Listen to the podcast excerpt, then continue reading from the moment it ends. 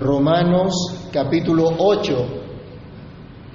Vamos a leer del versículo 1 hasta el versículo 4, aunque hoy solo vamos a meditar en el versículo 1. Romanos capítulo 8, leamos juntos. Ahora pues, ninguna condenación hay para los que están en Cristo Jesús los que no andan conforme a la carne, sino conforme al Espíritu. Porque la ley del Espíritu de vida en Cristo Jesús me ha librado de la ley del pecado y de la muerte. Porque lo que era imposible para la ley, por cuanto era débil por la carne, Dios enviando a su Hijo en semejanza de carne de pecado, y a causa del pecado, condenó al pecado en la carne, para que la justicia de la ley se cumpliese en nosotros, que no andamos conforme a la carne, sino conforme al Espíritu. Amado Dios y Padre que estás en los cielos, en el nombre de nuestro Señor Jesucristo te damos gracias hoy por la misericordia que te place tener para con nosotros Gracias por la buena noticia que tu palabra nos trae. Te rogamos, Señor, que en tu favor una vez más quieras obrar en nuestras vidas, en nuestros corazones, que tu palabra corra y sea glorificada y haga lo que tiene que hacer en cada uno de nosotros. Para gloria tuya te lo pedimos dando gracias. Amén y amén. Bien, mis hermanos, pueden tomar asiento y nos corresponde entonces empezar un nuevo capítulo acerca de los privilegios. Hemos venido estudiando acerca de estos privilegios o de estas eh, de, esta, de estos beneficios de nuestra justificación por la fe. Son varios entonces los beneficios fruto de la justificación por la fe en Cristo Jesús Señor nuestro. Terminábamos de ver en el capítulo anterior la liberación de la ley que condena nuestro pecado. Vimos nosotros este maravilloso privilegio de considerar nuestra condición miserable, como leíamos en Romanos capítulo 7, del versículo 14 al 25, que fue lo último que estudiamos. La conclusión estaba en el versículo 24, recordarán ustedes que Pablo decía, soy un hombre miserable, miserable de mí, ¿quién me librará de este cuerpo de muerte? El mismo creyente que ya ha sido liberado de la ley en el sentido de no ser condenado, solamente por medio de Cristo obtiene la victoria sobre el pecado. Solamente el creyente por medio de Cristo obtiene la victoria sobre el pecado. El pecado que todavía causa disturbios, el pecado que todavía causa molestias en su vida nueva. Ahora el apóstol Pablo en el capítulo 8 nos va a hablar de esta gran victoria que tienen ahora los creyentes, que tienen todos aquellos que están en Cristo Jesús. Y vamos a encontrar en este capítulo 8 una frase maravillosa que llena todo este capítulo y que llena toda la epístola a los romanos y que debe llenar nuestra vida y que debe llenar la vida de todo cristiano, porque en Cristo somos más que vencedores. Y vamos a meditar en esto, en ser mucho más que vencedores. Ni siquiera es que se obtiene la victoria, sino mucho más que la victoria.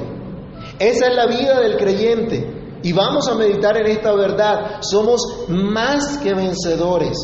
No de pronto como algunos han entendido que somos como todopoderosos, ¿cierto? Como dioses pequeñitos, así con poderes mágicos que decimos, declaramos y, y pasó lo que queríamos. No. Vamos a ver en qué contexto, dice Pablo, somos más que vencedores. Así es, hermanos, tenemos una gran lucha con el pecado, decíamos la semana pasada. Cada día tenemos esa lucha en nuestra vida. ¿Hasta cuándo? Hasta que Cristo venga o nos llame a su presencia. Hasta ahí tendremos esa lucha. Pero nos ha sido asegurada una gran victoria. Y es por esto que el cristiano no vive derrotado por el pecado. Es por esto que el cristiano ya no tiene ya, ya, ya no tiene esta lamentación profunda o esta tristeza en su corazón como si nunca pudiera salir de esta condición, porque ya Cristo lo libertó. La victoria de Cristo Gracias a la justificación por la fe que tenemos en Cristo, como creyentes fuimos liberados de la culpa y de la condenación del pecado. Este es el otro beneficio de la justificación por la fe que se plasma en el capítulo 8 de los Romanos. Hemos sido liberados de la culpa y de la condenación del pecado. En este capítulo se muestra el triunfo de Cristo, que es el triunfo del creyente. Muy propicio Considerar esto, ¿cierto? Luego de considerar la triste realidad que veíamos en el capítulo 7 de nuestra debilidad humana, de nuestra condición humana, de tal forma que podamos colocar nuestra mirada solamente en aquel que nos ha librado de la miseria. Y quiera Dios, hermanos, que al nosotros reflexionar hoy en este pasaje, cobremos todavía mayor ánimo para vivir el tiempo que nos resta para la gloria de nuestro Dios. Quiera el Señor que al meditar en este pasaje tomemos aliento para vivir cada día conforme al llamado que el Señor nos ha hecho. Para que seamos colmados de esperanza únicamente en nuestro Dios, a pesar de todo lo que ocurra a nuestro alrededor, a pesar de todo lo que pueda suceder, el salmista decía, aunque se muevan los montes al corazón del mar, yo estaré confiado. Aunque un ejército acampe contra mí, no temerá mi corazón. ¿Cuál era la confianza que tenía? Únicamente en su Señor. No decía, es que yo me tomé todas las los menjurres y las vacunas y las cosas y no me va a dar el COVID. No, no es eso. Nos dé o no nos dé, hermanos, somos del Señor. Y vamos a ver en este capítulo también, sea que vivamos, sea que muramos, del Señor somos. Ese es nuestro gozo. Y con esa convicción es que debemos vivir. No debemos vivir esperanzados en lo que puede hacer el hombre, sino esperanzados en lo que Dios ya hizo, en lo que Cristo ya hizo. Así que a pesar de cualquier cosa, este capítulo nos habla de una maravillosa esperanza que ahora puede tener el cristiano o al ser uno un más que vencedor en cualquier situación por medio de Jesucristo. No nos dice, no vamos a encontrar en este capítulo que todo va a ser color de rosa, ni que todo el mundo nos amará, ni que absolutamente nada va a tratar de perturbarnos. Pero sí nos dice que en todas estas cosas somos más que vencedores. Este capítulo nos ayuda a tener entonces una perspectiva clara, una visión clara de nuestra vida y de nuestro futuro. Compartía con alguien que todos estos desórdenes que se han formado, decían en parte es porque esta juventud no considera que tiene futuro, está desesperanzada, no sabe para dónde va, pero usted y yo y todo aquel que tiene a Cristo sabe para dónde va. Tiene dirección, tiene esperanza, tiene futuro. Debemos considerar esto, hermanos, y no pensar como un mundo que está sin esperanza. Cuando Pablo le hablaba a los tesalonicenses, ¿se acuerdan? Que algunos andaban ociosos, que no querían trabajar y todas esas cosas. También les decía, ojo, ¿cuál es la esperanza que ustedes tienen? De pronto habían muerto algunos hermanos y estaban muy tristes, muy afligidos. Y les dice, no quiero que ustedes se entristezcan como aquellos que no conocen a Cristo, como aquellos que no tienen esperanza. Nosotros sí tenemos esta esperanza y este capítulo nos habla de esa esperanza, de esa perspectiva, de ese futuro que nosotros tenemos. Nuestra vida aquí y ahora, nuestro futuro en esta tierra y por la eternidad no descansa, ojo, no descansa en la política del gobierno de turno, de modo que coloquemos nuestra esperanza en él. Nuestra vida aquí ahora y nuestro futuro depende, descansa por completo en Cristo Jesús, quien nos ha dado la victoria sobre el pecado y sobre la muerte. Con esto en mente, comencemos entonces la introducción del capítulo 8 del libro a los romanos, bajo el título Ya no hay condenación para los que están en Cristo. Que no se le olvide esta frase, hermanos. Les pongo de tarea, primer versículo de Romanos. Vamos a aprender Romanos 8, 1, la primera parte. Ya no hay condenación para los que están en Cristo. Ninguna condenación es nuestro primer punto. Y qué buena noticia, mis hermanos. Si bien capítulo 7, versículo 24 de Romanos nos lamentábamos junto con Pablo al considerar nuestra miseria, al considerar que somos inclinados al mal y que en ocasiones terminamos haciendo el mal que no queremos en lugar del bien que sí queremos. A pesar de esto, el apóstol ahora lleno de gozo y de confianza en su Señor dice, ya no hay condenación para nosotros. Por eso nuestro texto nos dice, ahora pues, después de considerar estas cosas, después de considerar lo miserable que somos, después de considerar que el único que nos libra del cuerpo de muerte es Jesucristo, dice, ahora ya no hay ninguna condenación. Ninguna condenación hay para los que están en Cristo Jesús. Este es el privilegio que tenemos ahora en Cristo. Esta es la buena noticia. Este es el Evangelio de nuestro Señor Jesucristo. Esto es lo que tenemos que anunciar. Eso es lo que debemos proclamar. Este debe ser el activismo de la iglesia, anunciar que Jesucristo es el que perdona todos nuestros pecados, anunciar que en Cristo hemos sido librados de la culpa y la condenación del pecado. Fuimos librados de la culpa del pecado. El apóstol nos ha enseñado que el pecado entró al mundo por un hombre, recordemos en, Romanos capítulo 5, se, se, nos dice esto, y que este, este pecado pasó a toda la humanidad y que todos han sido hechos pecadores. Recordemos Romanos capítulo 5 y leamos el versículo 12. Por tanto, como el pecado entró al mundo, en el mundo por un hombre, y por el pecado la muerte, así la muerte pasó a todos los hombres, por cuanto todos pecaron. Esto es una realidad que no podemos perder de vista.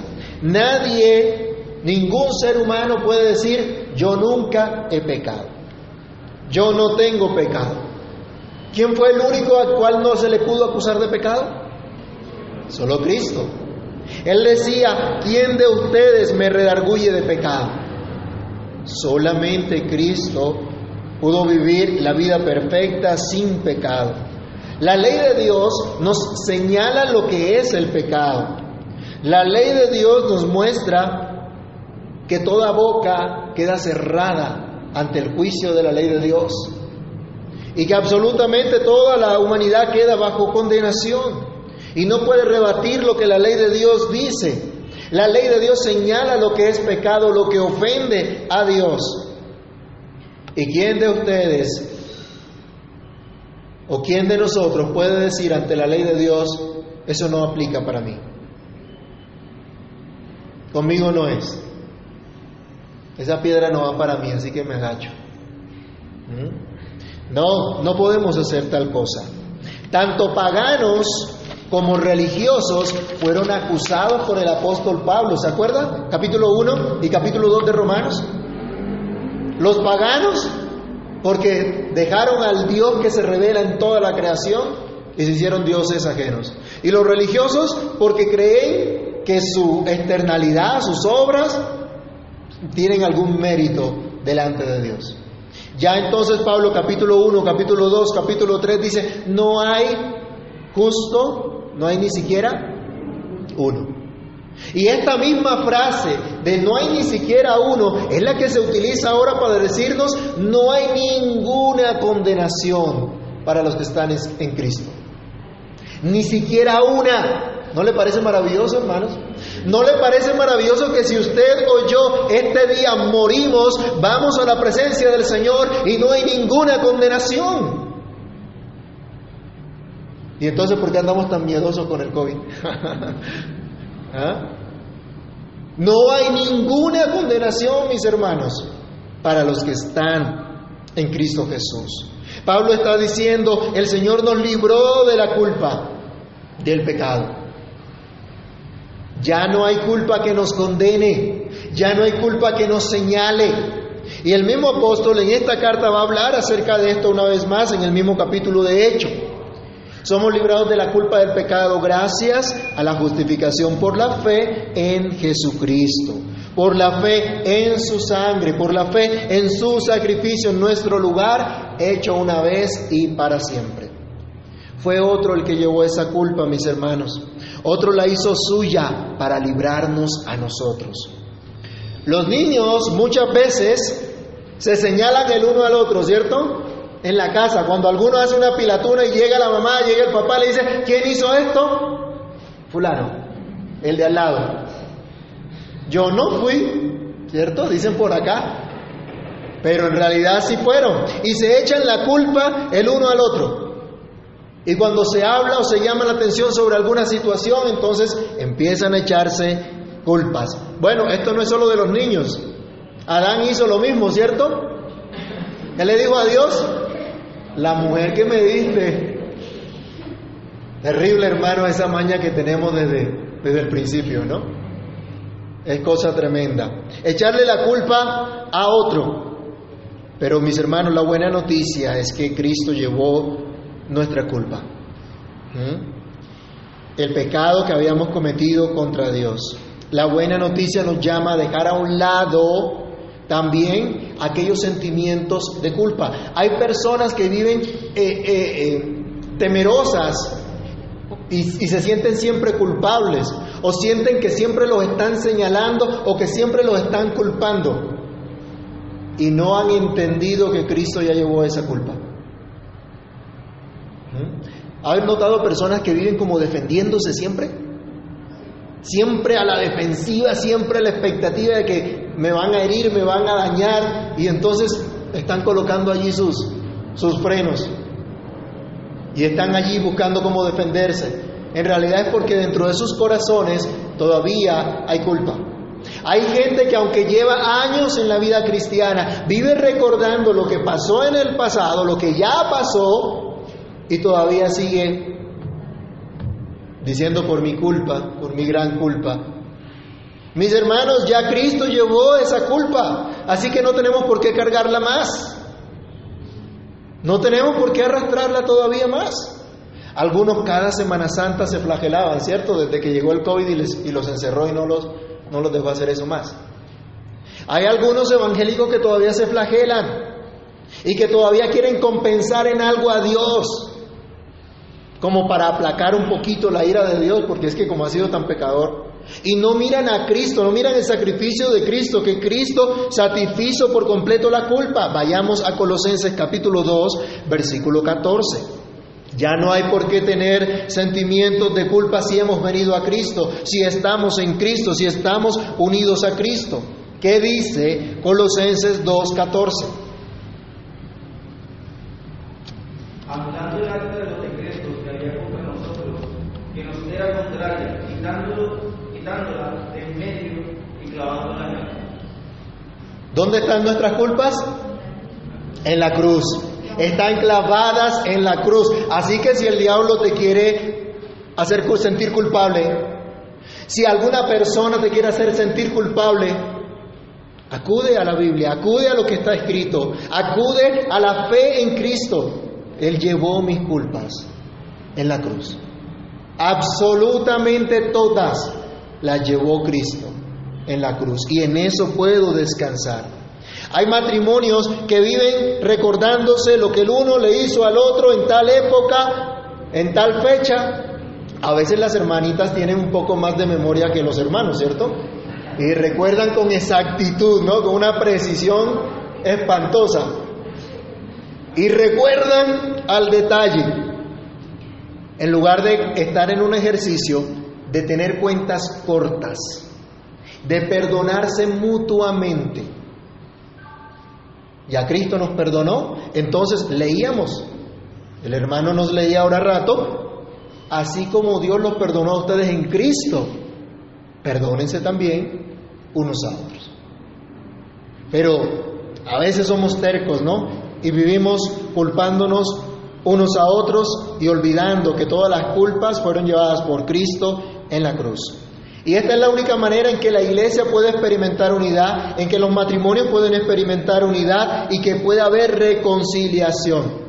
Saben, hermanos, el mundo anda corriendo buscando reconciliación entre los hombres, pero no hay reconciliación sin Cristo. Nunca la habrá.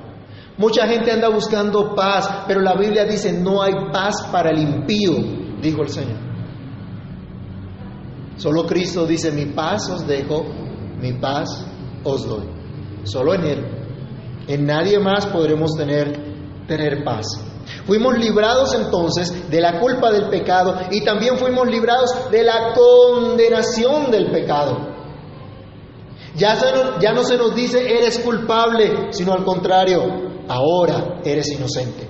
En Romanos 6:23 leíamos, porque la paga del pecado es muerte, mas la dádiva de Dios es vida eterna en Cristo Jesús, Señor nuestro. La sentencia de la ley de Dios para todo aquel que haya cometido pecado es muerte. La ley señala al pecador culpable, pero la obra expiatoria de Cristo toma esa condena para sí. Cristo mismo tomó esa condena para sí, ofreciéndose a Dios como un sacrificio sustitutivo, como un sacrificio perfecto por todos nuestros pecados. De este modo, Él llevó nuestra condenación para que pecadores como tú y como yo seamos, librados y experimentemos y disfrutemos que ya no hay ninguna condenación para nosotros, ni siquiera una.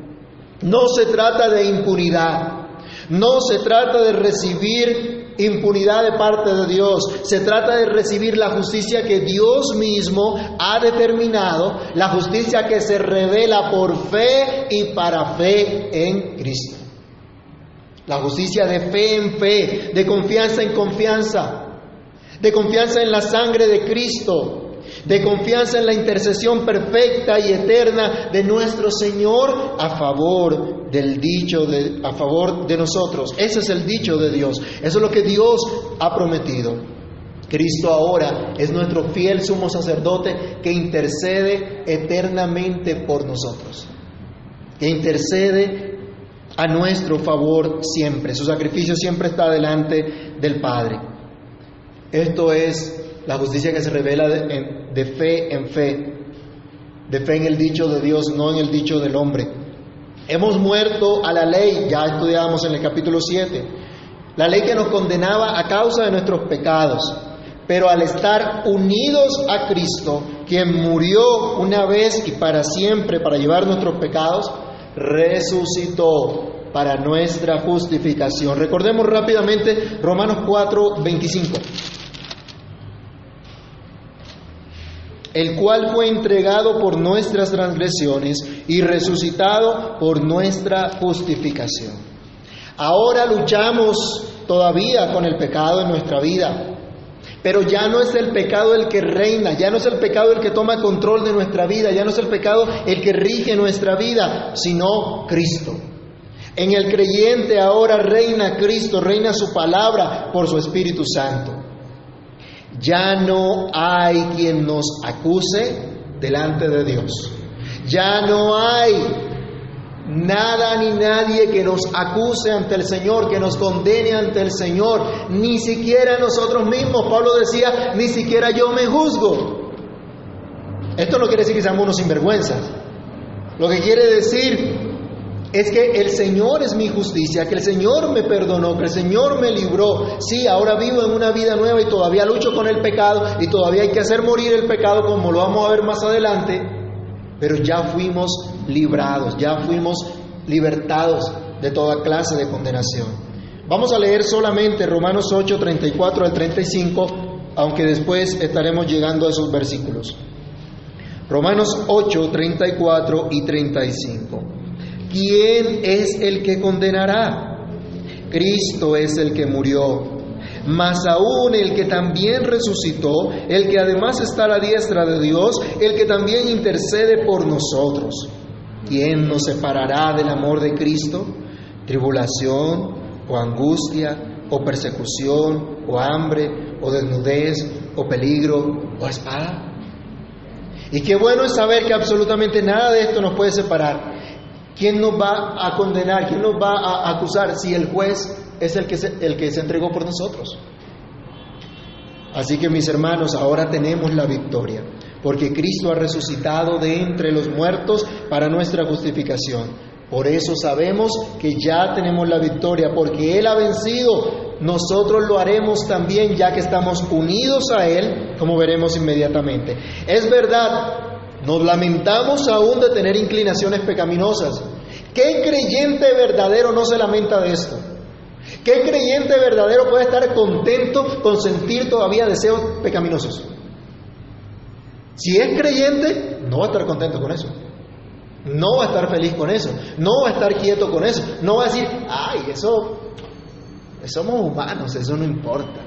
Así somos. No, el creyente verdadero ama a Dios y quiere vivir para la gloria de Dios cada día. Y se lamenta de, tener todavía esta lucha con el pecado. Pero ¿saben cuál es la buena noticia, hermanos? Que aunque nos lamentemos de esto, Cristo es mayor. Como dice un himno, su gracia es mayor y el poder del Espíritu que nos santifica es mayor. Nos sostendrá juntamente con la prueba, nos dará la salida, como dice allá en 1 Corintios 10, 13. Cristo es el que rescata a este miserable hombre pecador, como decía Pablo en el capítulo anterior. Es Cristo el que me libra de este cuerpo de muerte. Es Cristo quien me vivifica aquí y ahora y por la eternidad. Saben, hermanos, Dios todavía está trabajando en tu vida y en la mía. Eso nos asegura la victoria. ¿Se acuerdan de Filipenses 1.6? El que comenzó la buena obra en vosotros, ¿qué pasa? Es fiel para perfeccionarla hasta cuándo?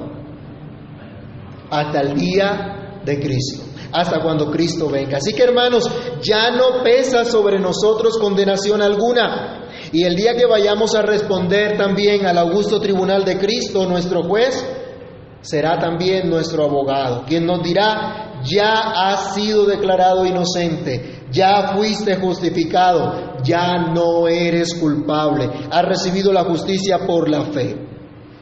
¿Qué deberíamos entonces considerar, hermanos, respecto a cada uno de nosotros? ¿Cómo debemos considerar a nuestros hermanos en la fe? ¿Cómo deberían ser nuestras relaciones personales? ¿Cuál debería ser nuestro compromiso como miembros del cuerpo de Cristo? ¿Cómo cumplir nuestra vocación de ser sal de la tierra, de ser luz del mundo? Por favor, consideremos esto. Pensemos en estas cosas, entendiendo que ya no hay ninguna condenación. Pero dice también el versículo para los que están en Cristo. Y esa es la segunda parte de nuestra reflexión. Ojo con esto, mis hermanos. Nuestro texto no nos está diciendo, no hay condenación para el mundo entero. Ya no hay condenación para toda la raza humana. No nos dice que todos y cada uno de los seres humanos fueron perdonados. No nos dice que todos y cada uno de los habitantes del mundo fueron librados de la condenación. Este mundo impío va rumbo a la condenación eterna, va rumbo al infierno de fuego por la eternidad. Ese es el destino de todo impenitente pecador, de todo aquel que niega venir en arrepentimiento a Cristo, que rechaza el Evangelio. Es el destino de todos aquellos que han sacado a Dios de sus vidas, que rechazan la justicia de Dios por medio de la fe en Cristo para implantar su propia justicia. No importa el nombre que le quieran dar a esa falsa justicia, simplemente es falsa. Y usted ha escuchado por ahí justicia transicional o justicia social, justicia especial, etcétera, lo que quiera. Cualquier tipo de justicia que no es la justicia de Dios que se revela por fe y para fe es una falsa justicia. Simplemente. Nuestro texto dice, ahora pues, ninguna condenación hay para los que están en Cristo Jesús, los que no andan conforme a la carne, sino conforme al Espíritu. Los que fueron unidos a Jesucristo, solamente estos tienen este maravilloso privilegio de haber sido, librados de la culpa y de la condenación del pecado. Solamente los que fueron unidos en una muerte como la de Cristo y en una resurrección como la de Él, podrán tener vida nueva. Únicamente los que fueron unidos a Cristo, recordemos allí, Romanos 8, 29 al 30, los que Dios conoció de antemano, los que Dios escogió de antemano, los que Dios amó desde el principio, solo esos podrán ser libres de la condenación. Los que fueron objeto de su gracia infinita y recibieron fe en aquel que vino, en aquel Dios que se hizo hombre y que vivió una vida perfecta y se entregó en la cruz por los pecados de su pueblo y resucitó al tercer día y está sentado a la diestra del Padre hasta que ponga a todos sus enemigos por estrado de sus pies. Y un día vendrá a juzgar a los vivos y a los muertos. Recordemos Romanos 2, capítulo 2, versículos 6 al 10.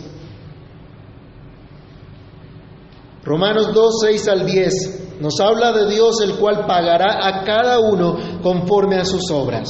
Vida eterna a los que perseverando en bien hacer buscan gloria y honra e inmortalidad, pero ira y enojo a los que son contenciosos y no obedecen a la verdad, sino que obedecen a la injusticia. Tribulación y angustia sobre todo ser humano que hace lo malo, al judío primeramente y también al, griego, pero gloria y honra y paz a todo el que hace lo bueno, al judío primeramente y también al griego. ¿Crees tú, mi amado hermano, en Jesucristo como el único Hijo de Dios, el cual es Dios sobre todas las cosas? ¿Entiendes que Él es Dios? Si es así, regocíjate en Él, ya que por haber sido unido a Cristo, para ti no hay ninguna condenación.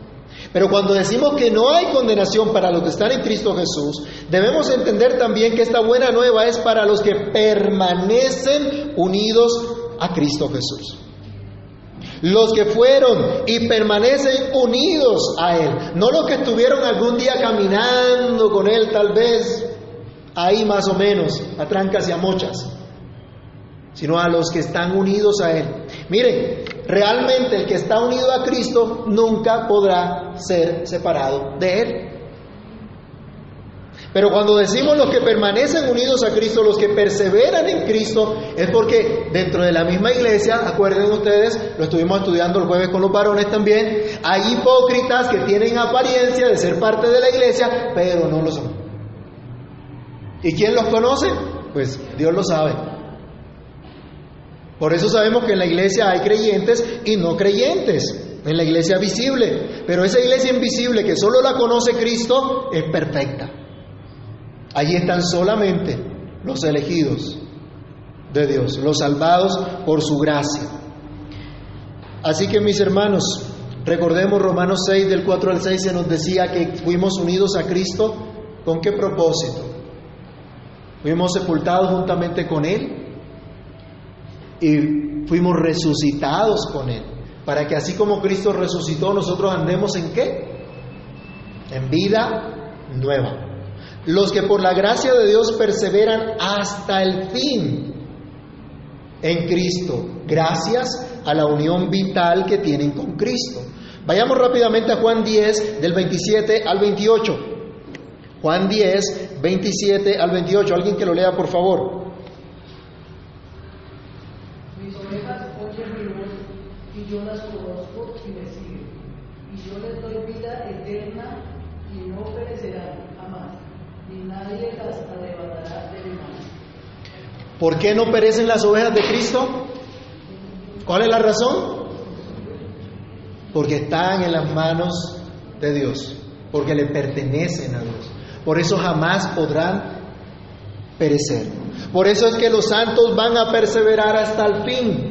Cristo dijo, el que persevera hasta el fin, este será salvo. Pero no es porque es que se esforzó mucho, porque tiene mucha fuerza de voluntad, porque es un cristiano bien berraco. No, es porque está unido a Cristo. Y esa unión vital le da vida, el Espíritu de Dios le vivifica. Allá en Juan capítulo 15 también el Señor nos dice, yo soy la vid y ustedes los pámpanos. El que en mí no permanece no puede llevar fruto. pero el que permanece en mí lleva mucho fruto. Y dice, ustedes ya están limpios por la palabra que les he dado. Esta liberación entonces no es para los hipócritas que dicen ser cristianos y en verdad no lo son y que con el tiempo terminan alejándose de Dios, terminan renegando de la fe. Estos simplemente nunca fueron creyentes, nunca tuvieron a Cristo. A veces nos sorprendemos, ¿no? De personas que tal vez estuvieron en las bancas de una iglesia o en las sillas de una iglesia durante mucho tiempo y después terminan apostatando de Cristo, renegando de Cristo y viviendo una vida totalmente perdida. ¿Qué es lo que nos dice el mismo apóstol Juan? Salieron de nosotros, pero no eran de nosotros. Y precisamente fue necesario que salieran para que se evidenciara que no eran de nosotros. Pero los que en verdad están unidos a Cristo nunca dejarán de serlo. No importa las pruebas que tengan, no importa las dificultades que pasen, siempre tendrán la victoria. Y un día acabará su lucha, pero nunca acabará su unión con Cristo. Miremos esta esperanza, hermanos, que tenemos. Apocalipsis capítulo 7, versículos 9 al 17. Apocalipsis capítulo 7, versos 9 al 17. Después de esto miré y aquí una gran multitud, la cual nadie podía contar, de todas las naciones y tribus y pueblos y lenguas que estaban delante del trono y de la presencia del Cordero, vestidos de ropas blancas y con palmas en las manos, y clamaban a gran voz diciendo, la salvación pertenece a nuestro Dios que está sentado en el trono y al Cordero y todos los ángeles estaban en pie alrededor del trono, y de los ancianos y de los cuatro seres vivientes, y se postraron sobre sus rostros delante del trono y adoraron a Dios, diciendo, Amén. La bendición y la gloria, la sabiduría, la acción de gracias y la honra y el poder y la fortaleza sean a nuestro Dios por los siglos de los siglos. Amén. Entonces uno de los ancianos habló diciéndome, estos que están vestidos de ropas blancas, ¿quiénes son? ¿Y de dónde han venido? Yo le dije, Señor, tú lo sabes. Y él me respondió, Estas, estos son los que han salido de la gran tribulación y han lavado sus ropas y las han emblanquecido en la sangre del cordero. Por esto están delante del trono de Dios y les sirven día y noche en su templo y los que están y él y el que está sentado sobre el trono extenderá su tabernáculo sobre ellos.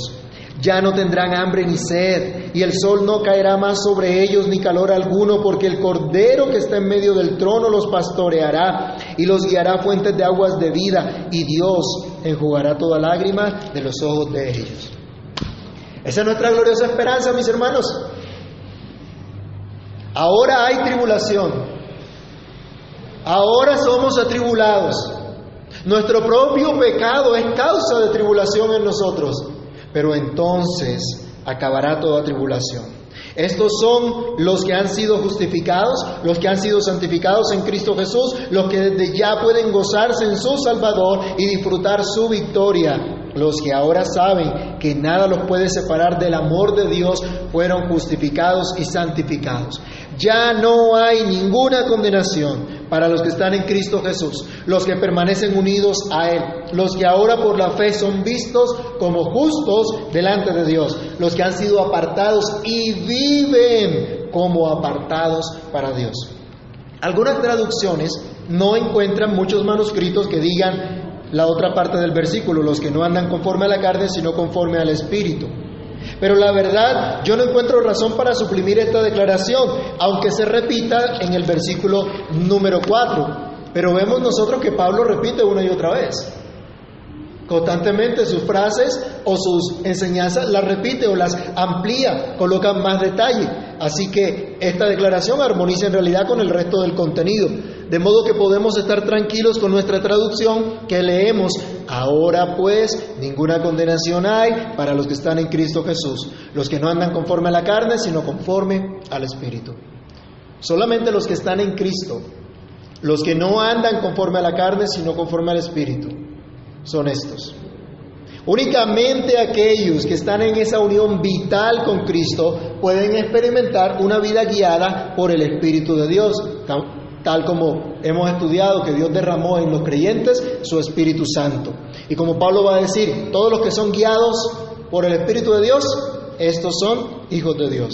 Debemos recordar, hermanos, que la justificación y la santificación son dos conceptos diferentes, son dos cosas diferentes, pero no van separadas, vienen juntas. Que Dios por su obra soberana nos declare justos, nos declare inocentes, no viene desligado, que Dios mismo nos aparta, nos separa para Él, es decir, nos santifica. Nadie puede decir que ha sido justificado y no vivir en santidad. Y nadie puede ser santo delante de Dios si primero no ha sido justificado. La justicia por la fe, tal como hemos afirmado antes, nunca conduce al libertinaje, más bien conduce a la santidad, al agradecimiento para con Dios, a buscar agradarle conforme a lo que Él revela en su palabra. La buena noticia entonces la reciben aquellos que están unidos a Cristo. En razón de tal unión, ya no son gobernados por su vieja naturaleza pecaminosa, sino por el Espíritu Santo de Dios. Esto lo seguiremos profundizando más adelante, pero los que son guiados por el Espíritu de Dios son hijos de Dios. Así que en conclusión, hermanos, podemos decir qué maravillosa noticia el versículo 1 de Romanos 8. Ahora pues, ¿ya se lo aprendieron? Ninguna condenación hay para los que están en Cristo Jesús. Los que no andan conforme a la carne, sino conforme al Espíritu. Ya no tenemos culpa ni condenación porque Cristo la llevó en nuestro lugar. Estamos unidos a Cristo quien resucitó para nuestra justificación y por quien ahora podemos experimentar una vida nueva. Esta es la gracia de Dios en Cristo. Este es el resultado de la justificación por la fe una vida libre de condenación, una vida guiada por el Espíritu de Dios. Esto es lo que debemos anunciar en todo momento mediante nuestra manera de vivir, nuestra manera de hablar, nuestra manera de pensar, nuestra manera de concebir el mundo en el cual vivimos, la manera de ver todas las cosas. La única forma de estar libres de condenación es estando en Cristo. La única manera de experimentar una verdadera justicia se mantiene estando en Cristo. La única manera de vivir plenamente y verdaderamente es estando en Cristo. Así que no busques, hermano mío, en el mundo lo que solamente puedes tener estando en Cristo. No abandones lo que Cristo te ha dado por ir tras el mundo, tras sus deseos, que aunque disfrazados de felicidad y hasta de buenas intenciones, simplemente, dice el Señor, pasan. Pero el que está en Cristo, el que hace la voluntad de Dios, permanece para siempre. Oremos. Padre Celestial, en el nombre de nuestro Señor Jesucristo te damos gracias por tu palabra, por permitirnos meditar en ella, por la bondad y misericordia que nos concedes. Oh Dios, gracias por esta maravillosa noticia que hoy tenemos. Quieras ayudarnos para reconocerlo, para entenderlo, para atesorarlo en nuestro corazón. Que esta buena noticia nos llene de profundo gozo, de profundo agradecimiento contigo. Que esta buena noticia cambie nuestra manera de vivir, nos enseñe cada día a vivir para tu gloria. Capacítanos, oh Dios. Obre nuestras vidas conforme a tu bondad, conforme a tu misericordia. Señor, te necesitamos en gran manera y acudimos a ti rogando, ayúdanos, Señor, a vivir en esta verdad, a vivir en esta vida que tú nos has dado libre de condenación. Ya no hay condenación para nosotros porque tú nos has hecho libres de toda condenación, porque tú nos has unido a Cristo. Señor, permítenos vivir siempre unidos a Cristo, viviendo para tu gloria. Recordando, Señor, que a pesar de la lucha que tenemos, tú nos das la victoria. Ya Cristo nos ha asegurado esa victoria. Y ahora como hijos tuyos podemos caminar, podemos andar en esa vida dirigida, en esa vida guiada por tu Espíritu Santo. Por favor, obra en cada uno de nosotros para que cada día experimentemos en una mayor medida, Señor, la dirección de tu Espíritu a través de tu palabra. Guíanos, ayúdanos, ilumínanos, Señor y permite que durante esta semana y el resto de nuestros días aprendamos a vivir en esta victoria, a saber que somos más que vencedores en Cristo Jesús, nuestro Señor, nuestro Salvador. A ti sea la gloria, la honra, la magnificencia y el poder, Señor, ahora y siempre, en el nombre de Jesús. Amén